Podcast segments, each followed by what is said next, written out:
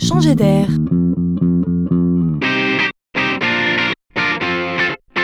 C'est la chronique de Laurent Collen. Ils sont nés entre 1980 et 2000. On les appelle les millennials. Drôle de nom pour ces 20-30 ans. On les dit plutôt connectés, urbains et sensibles aux enjeux environnementaux. On les trouve formidables quand ils s'émancipent, quand ils se passionnent pour les métiers qu'on leur transmet, quand ils créent des start-up, qu'elles soient digitales ou non.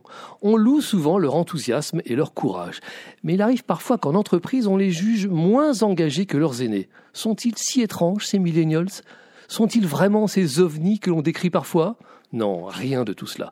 Ces millennials sont juste bien ancrés dans cette époque qui doit devenir la leur. Ce qui est important de comprendre, c'est que leur vision de la vie, leur comportement, ne sont que les conséquences directes de la société telle qu'elle s'affiche aujourd'hui, avec ses aspirations et ses imperfections.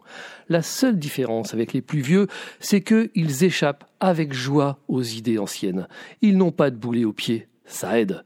Les études disent que deux tiers d'entre eux ont une vision positive de leur carrière à venir. Ils sont pourtant réalistes. 60% se préparent à travailler jusqu'à 65 ans, au moins 27% jusqu'à plus de 70 ans.